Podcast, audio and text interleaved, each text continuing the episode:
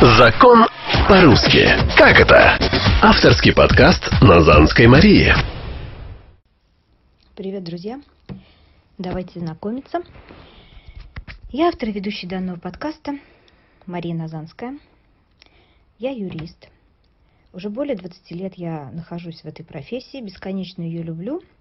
И как-то так получилось, что на протяжении всей своей трудовой деятельности э, я занималась вопросами недвижимого имущества, земли, в общем, недвижимости во всех ее проявлениях. Мы формировали с коллегами земельные участки под строительство, выбирали их с нуля, э, помогали э, нашим доверителям получать разрешительную документацию на строительство, вводили объекты в эксплуатацию. Приходилось отстаивать их интересы в судах, когда администрация, ну, по каким-то там неведомым нам причинам отказывалась выполнять свои прямые обязанности не выдавал разрешительную документацию, отказывался вводить в эксплуатацию объект, потому что ну, им казалось, что там что-то неправильно, хотя по факту все было нормально. А, вопрос, касающийся недвижимости при банкротстве предприятий, был такой достаточно богатый опыт банкротства крупных строительных компаний, ЖКХ. Потом была работа в компании, которая занималась эм, нефтепродуктами, и там нам тоже приходилось эм, заниматься объектами недвижимости, но уже такими специализированными. Это заправки, нефтебазы. В общем, много интересного. В настоящее время я работаю одного из застройщиков города Москвы. И здесь сфера моих интересов уже перешла в жилое строительство, в многоквартирные дома, ну и так далее.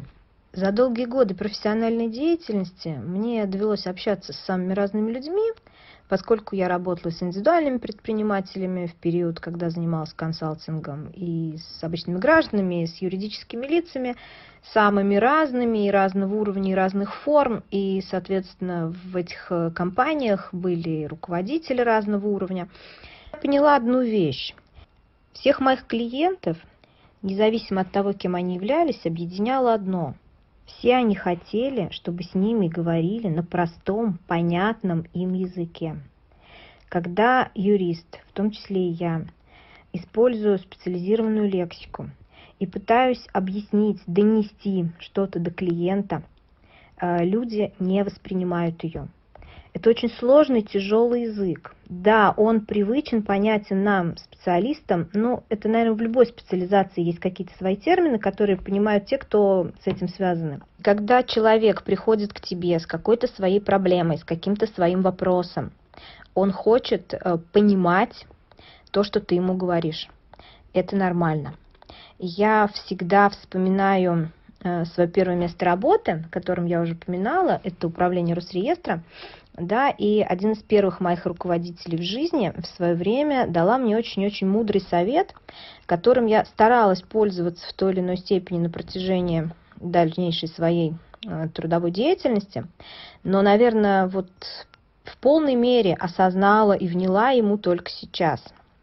Когда мы проводили экспертизу документов, прежде чем зарегистрировать. Но я думаю, каждый из вас хоть раз обращался в управление Росреестра за регистрацией там сделок, я не знаю, приватизации, наследства, кто зачем. То есть так или иначе с недвижимостью большинство из вас э, в жизни сталкивались и с этим органом тоже. Так вот, регистратор, прежде чем принять решение о регистрации, либо отказе, или там, может быть, приостановке регистрации, в любом случае сначала проводит экспертизу документов проверяет, смотрит. И если выявляет какие-то недостатки, он должен написать об этом уведомление и вручить его заявителю. Так вот, мой руководитель э, говорил мне так. Ты должна написать уведомление таким образом, чтобы человек, прочитав его, обычный, простой человек, прочитав его, понял, куда он должен пойти и что запросить, какой документ он должен тебе принести или что сделать, чтобы исправить все недостатки, все ошибки и получить конечный результат, чтобы его право было зарегистрировано. К сожалению, сам законодатель э, не считает нужным писать э, законы простым понятным языком, поэтому очень часто используют э, сложные термины, перекрестные ссылки, отсылки к каким-то иным документам. очень тяжело воспринимать эти тексты и понимать их простым обывателям, то есть людям, которые не обременены ни специальными знаниями, не имеют практику и навык э, чтения данных текстов и их восприятия. Что говорить, иногда даже сами юристы, читая тот раздел права, с которым они не часто пересекаются в жизни, на котором они не специализируются, не сразу понимают, о чем идет речь. Да, предложения настолько длинные и сложные, что часто читаешь их с карандашом в руках, и как в начальной школе ищешь основу предложений, ставишь какие-то точки, отбрасываешь какие-то там ссылки, причастные, депричастные обороты, чтобы уловить основной смысл. Законодателя можно понять, закон это не комикс, да, это свод правил, норм, которые в очень общих чертах э, регламентируют совершенно разные сферы нашей жизни, и нужны какие-то такие формулировки, которые не давали бы двойных, тройных смыслов, которые позволяли бы толковать однозначно. Ну, наверное, Наверное, для этого мы и учимся в университетах по несколько лет, да, там по 5, по 4, по 5 лет, для того, чтобы иметь специальные навыки и становиться профессионалами своего дела, читать и, возможно, даже писать эти законы. Это понятно. Но право, закон настолько повсеместно проник в нашу жизнь, э, настолько в каждой сфере нашей жизни мы с этим сталкиваемся, что хотелось бы просто просто понимать, где и с какими подводными камнями ты можешь столкнуться. Поэтому у меня возникла идея э, создать серию подкастов, я не знаю, сколько их будет, в которых рассказывать простым, по возможности понятным языком, так сказать, переводить с юридического на русский. Э, какие-то ситуации, разбирать какие-то конкретные примеры, приводить какие-то законы, пересказывать, возможно, да, ну, понятно, что это не будет сказка. Понятно, что после прослушивания этих подкастов э, все не станут грамотными в правовом отношении прям на сто процентов. Но, возможно, кому-то они помогут, возможно, у кого-то появится более четкое понимание, четкое восприятие отдельных моментов. И, наверное, в жизни, ну, мне хочется в это верить, эти знания, эти какие-то понятия пригодятся, возможно, большему количеству, как можно большему количеству людей. Я думаю, что изначально темы подкастов я буду формировать, ну, как-то сама, исходя из того, что мне кажется наиболее интересным, наиболее важным и наиболее часто встречающимся в нашей повседневной жизни.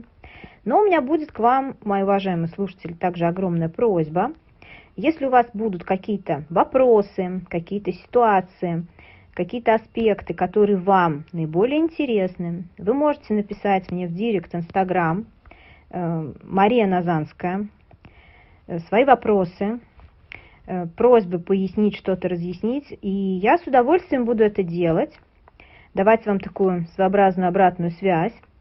Если вопросы будут касаться неких общих тем, то будем их группировать и формировать тему отдельного подкаста.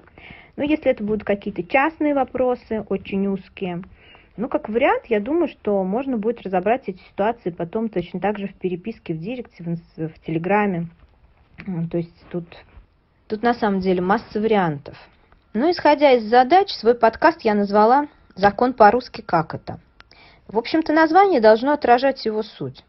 Как раз э, попытка перевести наш закон на русский язык простым, понятным языком.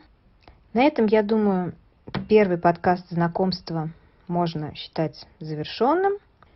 Буду рада услышать, прочитать вашу обратную связь, какие-то вопросы, ситуации.